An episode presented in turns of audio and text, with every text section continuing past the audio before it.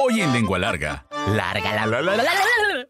María, ya llegó don Pablito. A lo lejos se divisaba una polvareda, misma que siempre traía buenas o malas noticias, y entre los montones de polvo apareció triunfante un camioncito amarillo, cargado de pasajeros, maletas y el tan esperado costal de color blanco que en esa ocasión se miraba flaco como que traía poca cosa. A pesar de los 10 centímetros promedio que mide una lengua humana, todos somos lenguas largas. Nos encanta el chisme, nos gusta contar historias. ¿Y qué mejor? Aquellas que hablan de comida. Donde la lengua es parte importante de la deglución, masticación y sentido del gusto. Esto es Lengua Larga, el podcast donde el chef Juan Ángel te cuenta historias de cocina, consejos y recetas. ¡Comenzamos! ¿Cómo están, lengua largas? Bienvenidos al episodio número 66. Sí, episodio número 66.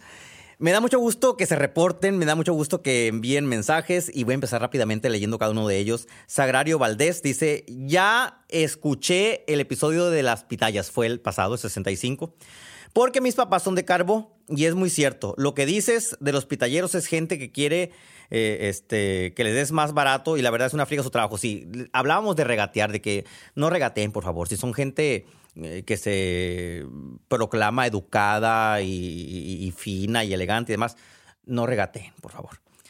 Me encantan sus podcasts, me declaro lengua larga, dice Marta Escudero. Saludos a Marta Escudero.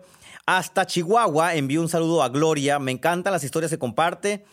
Eh, es tan buen narrador que hace que me, transporte y sea partícipe. Gracias. Es- ese es un, un halago que agradezco mucho. Eduardo Saldívar, nos encantó el podcast de la pitaya. Tenemos amigos de Carbó y, los, y se los reenviamos. Gracias por hacer eso. E- Eso no tiene cómo recompensarse ni pagarse el que compartan los contenidos que generamos.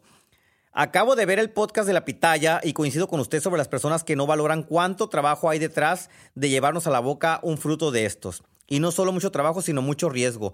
Exactamente, ya que cuando van al desierto pueden encontrarse serpientes, pueden encontrarse eh, eh, animales venenosos, pueden deshidratarse, tener un golpe de calor y todavía uno anda regateando.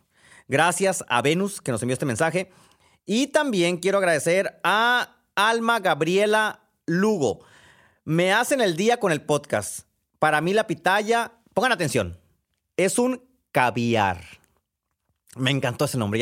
Yo le decía que era como oro rojo, pero no, pues no, vamos a decirle mejor el caviar sonorense. No hay temporada de pitayas que no me coma una cubeta llena yo solas. Y vivo en Obregón. Obregón está como a tres, cuatro horas de carbón más o menos, de donde narré el episodio de la pitaya, que fue el anterior. Así que ella se transporta con una cubeta de pitayas a tres kilómetros de distancia. Bueno, a tres horas de distancia. Saludos a Rosario, de la Ciudad de México. Me hizo llorar con la última comida. Así se llamó el episodio antepasado, el 64, ¿sí? Cada día me declaro lengua larga al escuchar el podcast. Definitivamente lo mejor que nos llevamos son los recuerdos que formamos con nuestros seres queridos, incluyendo a nuestros hijos de cuatro patas. Me remontaste el momento en que mi perrita de 16 años se despidió de mí. Como era diabética, le voy a pasar una foto a Daniel. Nos envió una foto, de hecho, Rosario, de la perrita. Se parecía mucho a Rufo, de hecho, de quien narré eh, eh, en el episodio que comenta ella. Como era diabética, le daba chayotes cocidos. Aparte de la comida especial para diabéticos, se le encantaban. Terminaba con los bigotes todos tiesos. Ellos nos hacen la vida. Confirmo y reconfirmo eso. Se fue muy feliz porque le dimos lo mejor que tenemos y lo rodeamos de mucho amor, su papá y yo. Saludos, Rosario, un abrazo.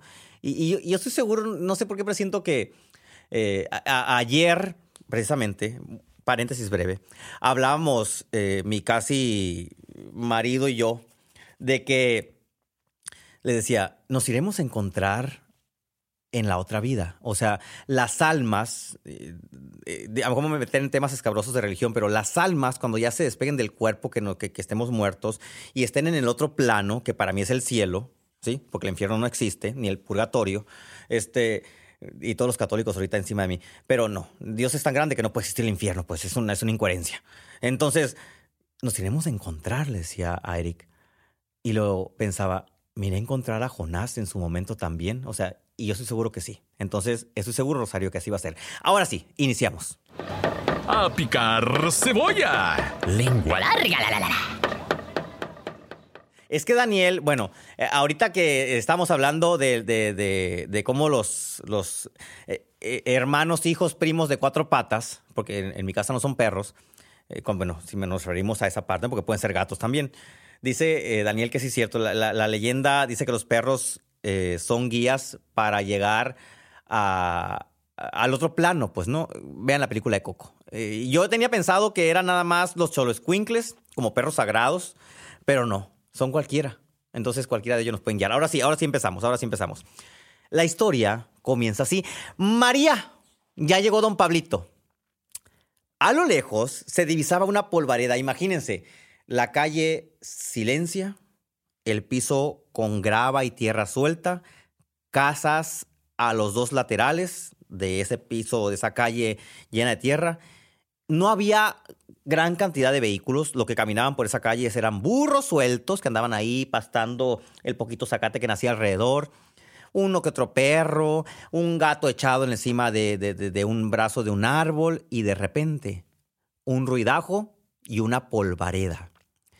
Y en ese momento, obviamente, el pueblo, San Pedro la Cueva, capital del mundo, entraba pues en alarma, ¿no? Porque se escuchaba un zumbido del camión con ese mofle tan viejo y aparte el mofle levantaba más polvo todavía por la parte trasera.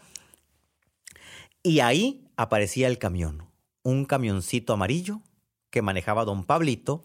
Y don Pablito traía ese camión de Hermosillo, y llevaba el camión de Hermosillo, mejor dicho, porque nosotros estamos en Hermosillo ahorita.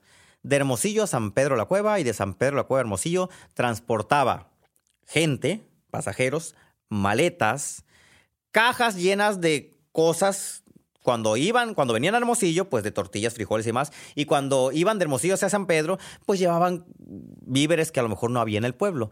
Pero dentro de todo eso había algo que la gente esperaba con muchas ansias, y era un costal.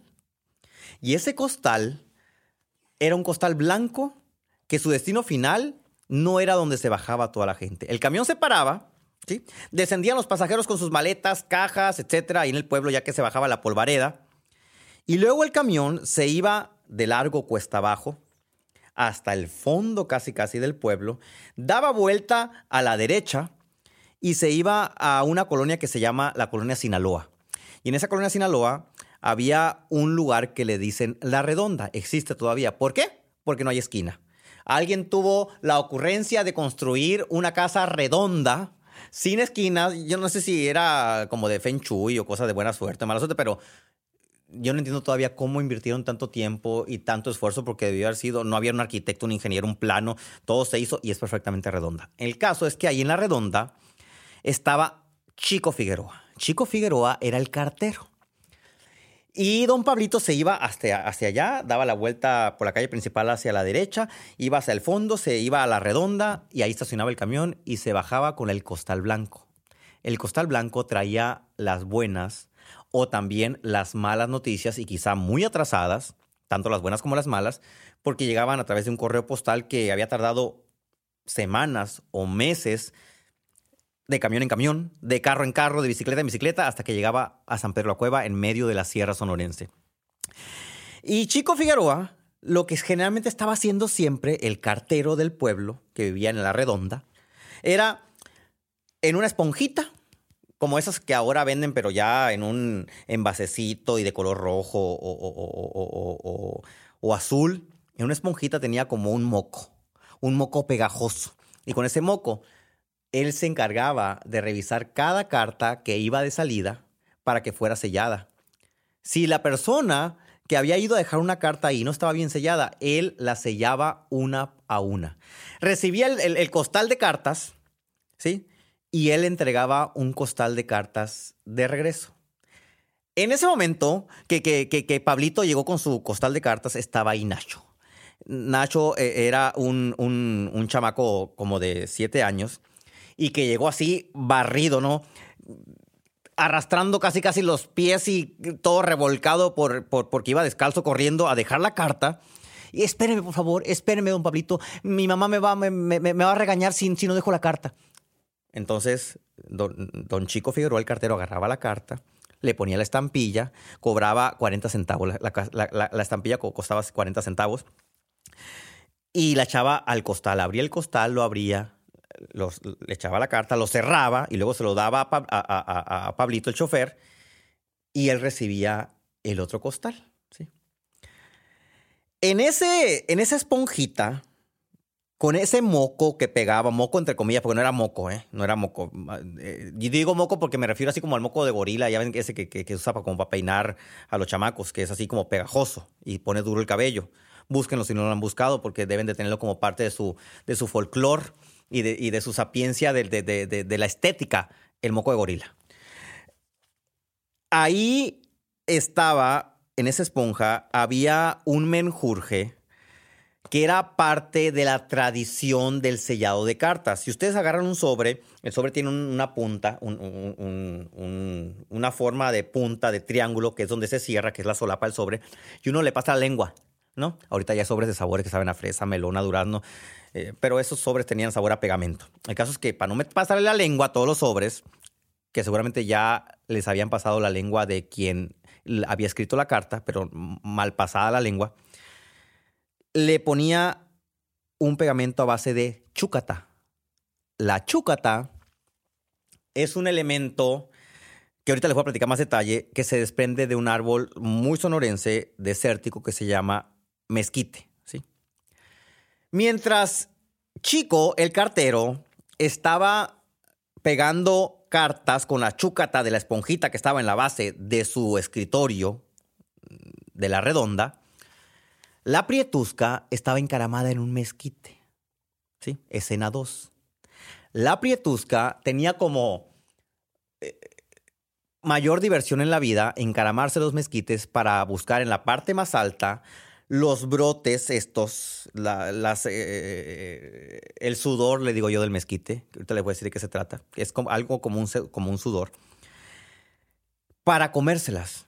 La chúcatas es un, pues es una resina comestible que tiene un sabor a veces dulzón, tiene un sabor a veces ácido, tiene una textura que uno no puede dejar de comer. Pareciera que las chúcatas tienen glutamato monosódico, que es lo que a uno le dilata las papilas para seguir comiendo, y no puedes dejar de, comer chúcatas. Y la, y la prietusca se subió a ese mezquite y ahí recolectaba las chúcatas desde lo más alto, porque obviamente todo el mundo que pasaba por el mezquito, que pasa por un mezquite, agarra las chúcatas que están en la parte baja. Pero nadie se quiere encaramar para agarrar las que están así, unas bolas que parecen canicas esas grandotas.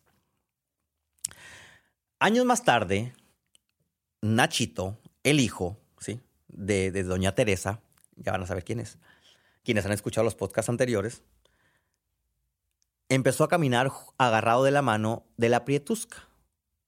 Y como actividad principal de ese agarrado romántico de manos, era buscar chúcatas. ¿sí? Y esa actividad de la búsqueda de chúcatas eh, eh, es, eh, yo creo que es una de las diversiones más blancas, más transparentes que pueda haber como ritual de paseo sonorense. Quienes viven a lo mejor en una ciudad y tienen una alameda, pues van y pasan en la alameda y buscan al- al- al elotero, al churrero, al de las papas, al de los esquites. Quienes viven cerca de un río van y pasean al río. Quienes vivimos en el desierto, ¿sí? Y en algunos municipios de Sonora se utiliza o se usa salir a pasear para buscar chúcatas. Y te llevas tu bolsita y buscas chúcatas. Entonces, ese niño que llevaba sobres a, a- Chico para que le pusiera la chúcata, después se casó con la prietusca, que era una enamorada de las chúcatas. Y de ese enamoramiento nací yo. ¿Sí? Na- y, van a- y ahí van a entender por qué mi amor por, este, por esta resina de, de- de- que, que son, que son las chúcatas. ¿Para qué sirven las chúcatas? Para muchas cosas. Mm, Una de ellas, que es la que usa mi mamá, la prietusca, es para ir al baño. La chúcata es un laxante natural, ¿sí? que no cuesta nada. Es, es silvestre. No se puede, o sea, no, no hay una manera científicamente comprobada de hacer que un mezquite produzca más chúcata. Se da de manera silvestre y uno tiene que ir a tomarla y, y, y sí hay lugares donde las venden. ¿eh? Si van a esos lugares que venden herbolaria y demás van a encontrar bolsitas de chúcata, pero es, es- es a veces muy poco probable que sean realmente de mezquite. Las pueden tomar de otra cosa y, no son tan cercanas a la realidad que yo les estoy contando. Pueden ser de otro árbol. Por eso, cuando a ustedes les dicen, come chucata, ¿sí? Hace alusión a que vete al baño. Sí, así de. Es como, eh, como las chucatas es un laxante natural, el dicho de come chucata hace alusión a eso sí, de vete al baño a zurrar, pues. O sea, no, estés fregando. Vete al baño y eh, haciendo nota, de notación de que el baño es como el peor lugar de la casa. Para mí no es el peor lugar de la casa. Yo creo que los mayores placeres que uno tiene en la vida es cuando va al baño de una manera sin mucho esfuerzo. Pero si te mandan, al, si te mandan a comer chucata, te están mandando al baño al peor lugar de la casa. A revolver los frijolitos. Lengua larga, la, la, la, Bajo condiciones de estrés como eh, ataques de insectos, heridas que se le hace a la corteza del árbol, y, o, temperaturas extremas como las del desierto de Sonora, donde están los mezquites, bajo esas condiciones es como salen las chúcatas. ¿sí? El mezquite, recuerden que los árboles son un ser vivo, a veces se nos olvidan ¿no? que los árboles son seres vivos. Y las plantas son seres vivos también, aunque no hablen. Eh, enséñenles a los niños, por favor, que los árboles son seres vivos. Cuando tiene eh, un, un, periodo de estrés el mezquite, porque hace mucho calor, un mezquite puede estar en un lugar donde la temperatura se eleva hasta los 52 grados. Y en ese momento, el mezquite, para quitarse el estrés, expulsa esa resina que se forma alrededor de la corteza, por fuera, como en forma de bolitas, como burbujas. La resina se endurece y la parte de afuera de la resina se crea como una burbuja, así como de, de, plástico o de cristal, y adentro la resina queda fresca y así melcochosa, así este, pegajosita, como moco de gorila, ¿sí? Y eso ustedes la ponen en su boca, por si andan en, en, lugar donde hay mezquites y ven eso y dicen, ay, ¿qué es eso? ¿Qué asco? No, tómenla, y saborenla. Van a tener en su boca todo el sabor de un mezquite. Es como si mordieran el mezquite. Y van a decir, ay, ¿y eso qué? qué? Van a tener el sabor de un ahumado. Cuando, cuando la gente ahuma, sobre todo ahora que anda más de moda ahumar carne y ahumar costillas, que se hace con leña de mezquite para darle ese sabor de mezquite a la comida, esa misma experiencia van a tener, pero a la infinita potencia cuando se meten una chucata a la boca. La goma de mezquite ¿sí? esta chucata es utilizada como estabilizante y emulsionante en la industria alimentaria. ¿Qué significa eso? Cuando ustedes juntan agua y aceite para hacer una vinagreta o agua y vinagre para hacer una vinagreta, ya ven que, se, que a veces no se logra juntar porque las burbujitas de aceite se separan de las de agua. Es porque se hizo una mala emulsión. ¿sí? Eso es una emulsión cuando tratas de juntar un líquido y un aceite. La chúcata ayuda en la industria alimentaria a que ese agua y ese aceite o ese vinagre y ese aceite se unan por completo y no se vuelvan a separar. ¿Sí? Y es un producto que está en constante investigación por el Centro de... Y, ay, se me fue el nombre, por el CIAT. Centro de, de Investigación de Alimentos y... Ay, Centro... Tengo que buscarlo porque no puede ser que no me... Estuve haciendo investigaciones eh, y trabajos en el CIAT cuando estaba en la universidad y ahora no me acuerdo de la... Centro de Investigación en Alimentación y Desarrollo, que es un centro de investigación... Eh, que está aquí en Sonora y ellos se encargan de investigar esto y han descubierto que además es un analgésico, ¿sí? Para quitar el dolor. Es un emulsionante, es una resina que sirve para quienes están estreñidos o estreñidas y además sirven para que las frutas y las verduras tengan un mayor tiempo de duración en el anaquel encima de un pastel. Por ejemplo, cuando ven ustedes las, las, las fresas así brillantes, quizá ese brillo pueda ser producto de una chucata. Échale queso. Lengua larga. La, la, la, ¿Qué se puede hacer con chúcatas? Se puede hacer un dulce de chúcata o se puede hacer un agua de chúcata. Cuando estábamos en el, en el, en el pueblo, que vivíamos en el pueblo, enseguida de mi casa, donde ahora es el taller de carpintería de mi papá, había un corral y en medio del corral había un gran mezquite en el que uno podía, yo siempre soñé con tener una casita en el árbol, pero mi papá decía, no, no podemos poner una casita, ponte una casita en el lomo tú, me decía mi papá, porque hacía alusión a que montar una casa encima de un árbol era como montar una casa encima de la espalda de uno, porque también es un ser vivo. Entonces, lo que hacíamos era encaramarnos al mezquite para seguir la tradición de mi mamá, la prietusca, y tomar las chúcatas. Y las chúcatas las poníamos en un tazón de peltre que tenía unas flores eh, anaranjadas con, con, hojitas azules. Yo no sé de dónde son esas flores, pero así era el, el, tazón de peltre. Y mamá nos los pasaba y ahí les poníamos todas las chúcatas. En una temporada de verano, ¿sí? Podíamos encontrar y llenar ese tazón cinco, seis, siete veces porque el árbol seguía exudando y seguía sacando la resina. Esas chucatas, mamá las enjuagaba, ¿sí? Y luego las cubría de agua. Les espolvoreaba azúcar y las dejaba ahí toda una noche, serenando. Y en la mañana era un jarabe que nosotros lo comíamos poquito porque si, abusábamos, pues nos daba chorrillo. Pero mi mamá, que es estreñida, no estoy revelando ni un secreto, ya todo el mundo sabe porque en Instagram hasta he puesto recetas para el estreñimiento que usa mi mamá. Lo usaba y ella se la bebía. Y con eso iba al baño. Si ustedes quieren hacer un agua de chucata, es muy sencillo. Van a tomar dos tazas de chucatas, las pueden comprar donde venden herbolaria. Si las chucatas están muy duras, van a necesitar más tiempo de remojo. Les van a poner dos litros de agua a dos tazas de chucatas. Le van a agregar azúcar al gusto, así como cuando le usan una limonada, y lo van a dejar reposar. No la meten al refrigerador, a temperatura ambiente, no pasa nada, si hace calor incluso no pasa nada porque la chucata nació de un, de un estrés postraumático del mezquite por vivir a 52 grados, entonces no le va a suceder nada si ponen el agua con la chucata abajo del sol. Van a esperar que se disuelva, ¿sí?